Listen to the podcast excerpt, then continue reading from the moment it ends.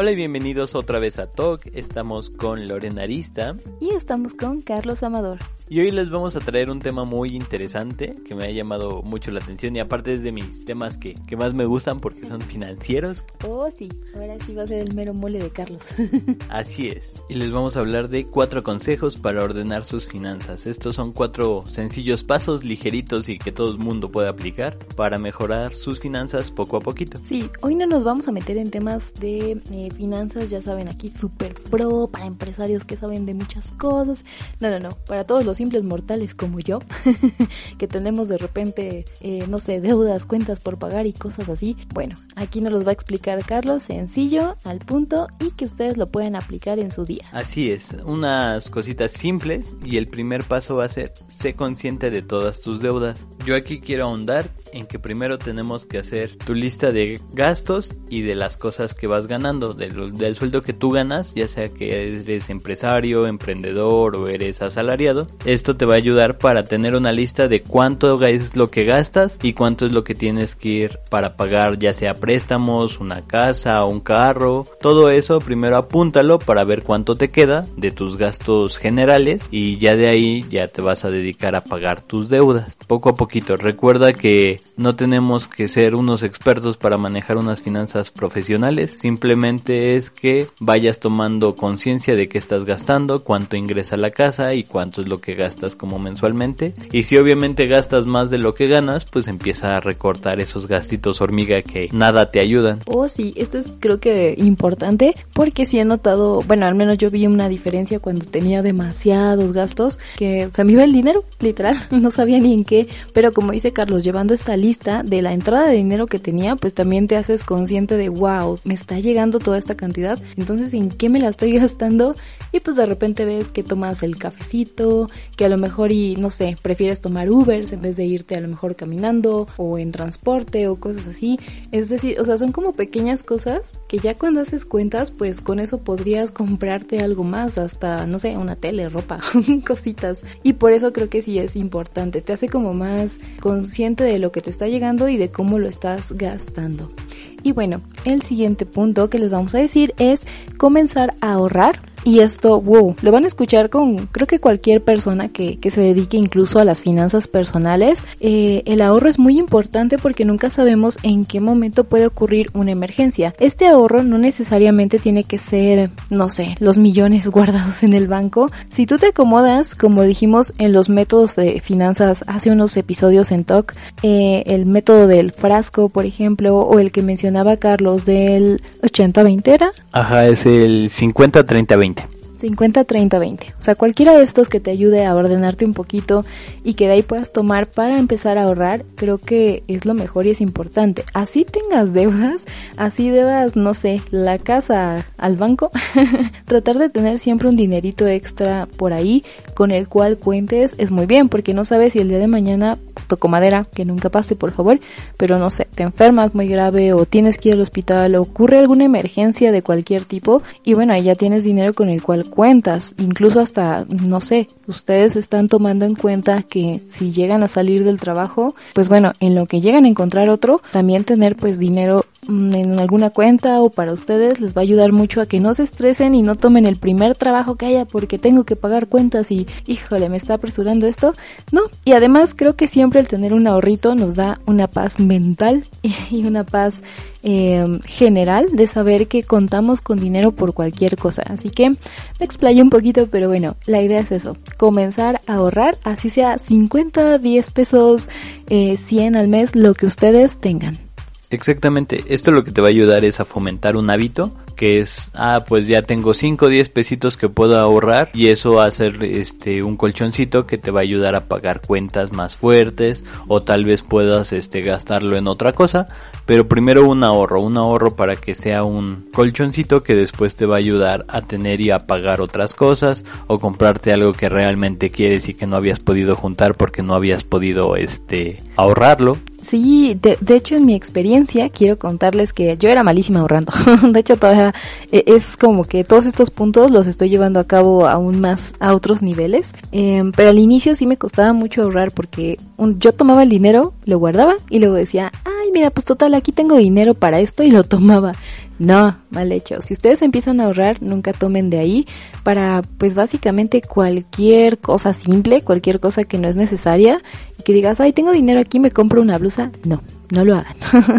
Pero también, conforme vas ahorrando y al final del año notas cuánto llegaste, como que te da una satisfacción personal diferente y te motivas tú solito a seguir ahorrando. Dices, wow, en este año pude ahorrar, no sé, mil pesos. Wow, ahora para el siguiente año voy a proponerme dos mil pesos o tres mil. Y de verdad, ocúpalo. Bueno, ese sería como mi consejo personal. No sé qué pienses tú, Carlos, pero creo que una buena idea es que una vez que ahorraste ese dinero a lo mejor durante todo el año, pues inviértelo en lo que tú quieras al final del año para que sientas esa recompensa, no nada más que acumulaste el dinero, sino que pues bueno, se ve invertido en alguna otra cosa que a ti te guste y veas esa recompensa y así te motives a la siguiente meta de ahorrar más dinero. Yo recuerdo que una de mis primeras metas que, que hice así como de chiquito, que estaba como de prepa o de secundaria más o menos. El punto es que en una botella de Coca-Cola le hice una ranurita y ahí iba poniendo todos mis cambios que pues, cuando llegaba ponía los cambios de monedas de a 5 que tenía. Entonces ahí las fui juntando poco a poquito y ya este la abría cada vez que pasaba un año. Y pues en un, en un año pues juntaba mil, mil doscientos, dos mil. Entonces pues eso me ayudaba y ya me podía comprar como algo más grande e interesante. Y eso te ayuda pues no a gastar, a no gastarlo. Y simplemente pues son monedas de 5. O sea todos podemos guardar 5 o 10 pesos diarios sin problemas, sin que nos pesen. Y eso pues puede traer algún dinerito en un añito. Sí, beneficios a la larga. Por eso ustedes motívense, traten de ahorrar lo que puedan.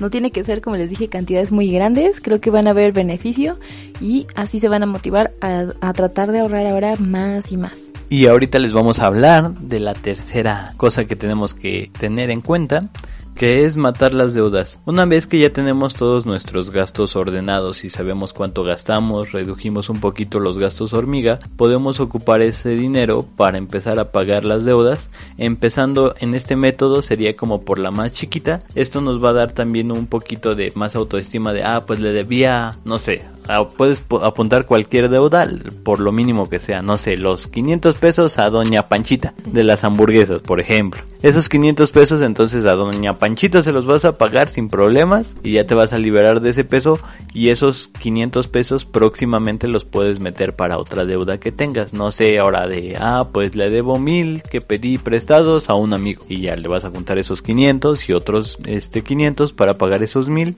y así poco a, poco a poquito y se te van a ir las deudas chiquitas y vas a ir poco a poco a ir incrementándole a, los pagos de las deudas más grandes, lo cual te va a ayudar a salir de esa bola de nieve maléfica que solamente acumula intereses, entonces poco a poquito ves saliendo de esas deudas. Además se siente que avanzas más, obviamente, si vas matando como de a poquito, porque a mí me pasaba que tenía deudas muy grandes y había algunas un poco más chiquitas y me enfocaba en querer inyectarle mucho dinero a las grandes para así como que sentir que poco a poco aliviaba la carga, pero realmente sí era como dices, un poco frustrante el ver que ponía dinero, pero pues aún así no bajaba la deuda más grande y todavía tenía que darle por ahí a las chiquitas, entonces como que iba, no sé, teniendo fugas de dinero por todos lados.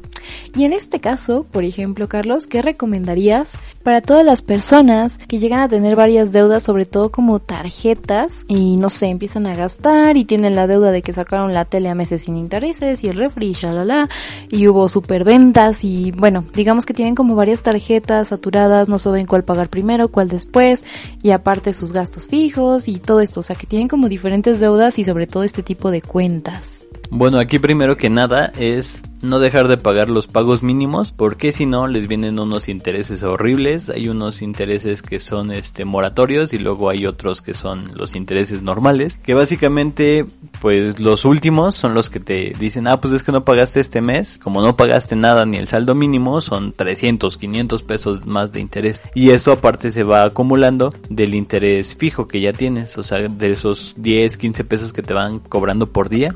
Entonces pues imagínate ya es el interés que viene vienes pagando de todos los días atrasados, más el interés moratorio que pues sí es muy alto. Entonces aquí es primero no dejes de pagar los, los pagos mínimos, que ya sean este lo que sean, pues los tienes que ir pagando. Y sobre eso, pues es en primer lugar no sé cuántas tarjetas tengas, pero de preferencia pues ve cancelando cada vez que vayas pagando el total de una. Cuando ya digas, ah no, pues ya pagué esta completamente, ve cancelando una.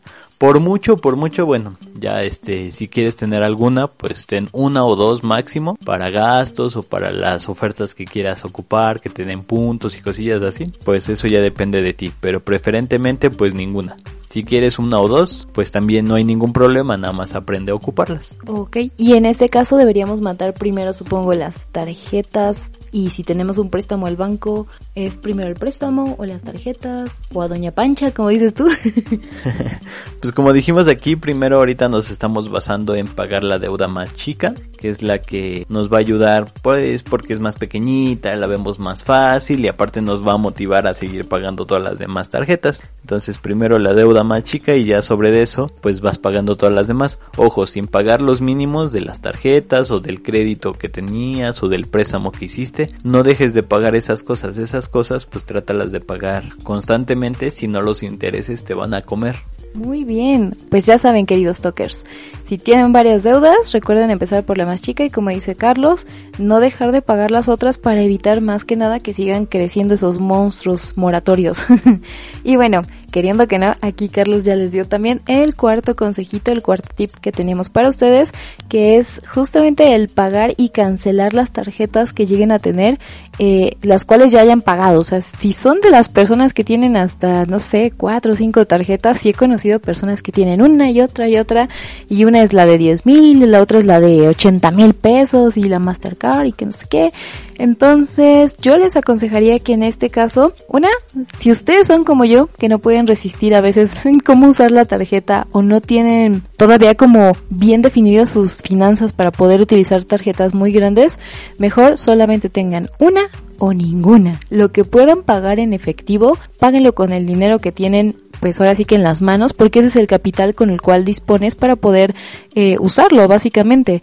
Pero no te endeudes sin necesidad. Así que las deudas, perdón, las tarjetas que tengan y que sean, pues vamos, de montos muy altos, que sepas que no lo puedes controlar, que todavía no está bien ni estable, mejor una vez que las maten o que las, más bien que les paguen todo, cancélenlas. Igual los préstamos hay que cancelarlos, solamente quédate con una tarjeta, ya sea de poco alcance o con el cual tenga una muy buena buena tasa y todas estas preferencias que nos dan los bancos para que sea eh, pues lo más ordenado y saludable para tus finanzas sin que te vuelvas otra vez a endeudar en algo. También aunque no lo crean, se pueden pagar las cosas sea efectivo, bueno, en débito, por ejemplo.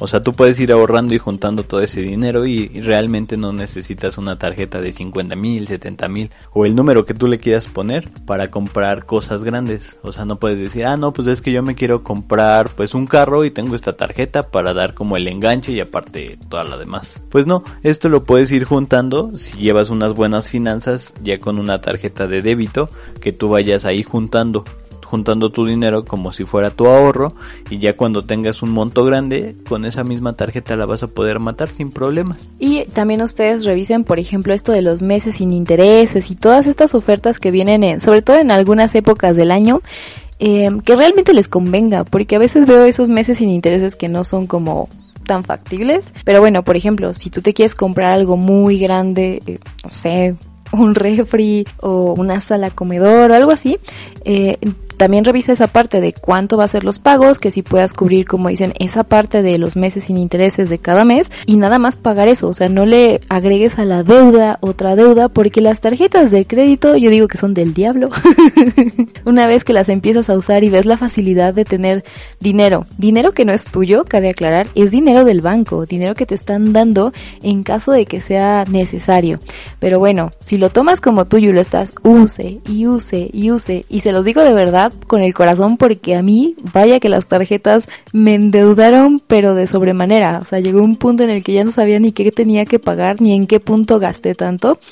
Y por lo mismo me hice más consciente en cómo tenía que usarlas y de qué manera eran saludables, porque no son malas tal cual, pero sí necesitamos saber utilizarlas de forma inteligente y es por eso que les decimos esto, pagarlas y matarlas, quédate nada más con la que te sientas más cómodo. Aquí en la cuestión de las promociones, pues siempre hay que pagar totales, o sea, si mi tele de 80 pulgadas la saqué, no sé, con pagos de 500 pesos a 18 meses, por ejemplo. Es que me dio risa las 80 pulgadas, me imaginé un home theater así, la del cine.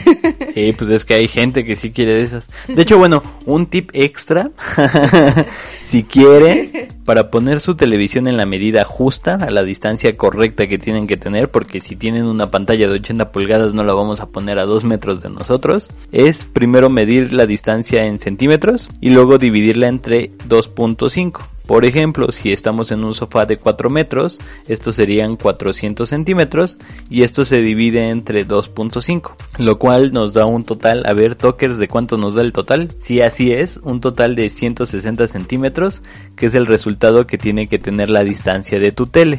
Bueno, no la distancia de tu tele, sino el tamaño de tu tele que estos son 160 centímetros, que igual equivale a un total como de 63 pulgadas más o menos, y esa sería la tele que sería ideal para 4 metros de distancia. Una tele de 63 pulgadas a 4 metros sería ideal para verla y captarla completamente. Oh, pues ya saben, tip extra aquí con Carlos.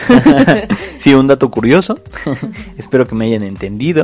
Y bueno, regresando aquí al punto de las promociones, lo ideal es pagar totales, que ya les habíamos dicho, si tenemos una deuda de 500 pesos cada mes, pues pagar esos 500 pesos y no sacar otra cosa que ya no podamos pagar. Por ejemplo, ah, pues es que saqué mi tele a 18 meses y estoy pagando 500 pesos, pero luego también saqué otra cosa, un refi que también estoy pagando 500 pesos.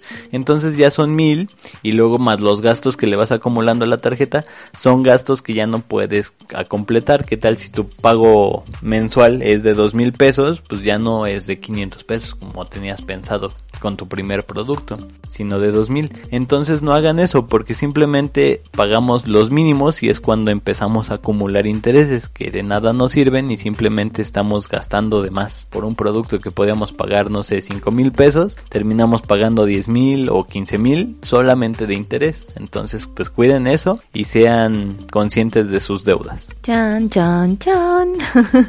sí, definitivamente. Bueno, Aquí nos despedimos de este episodio.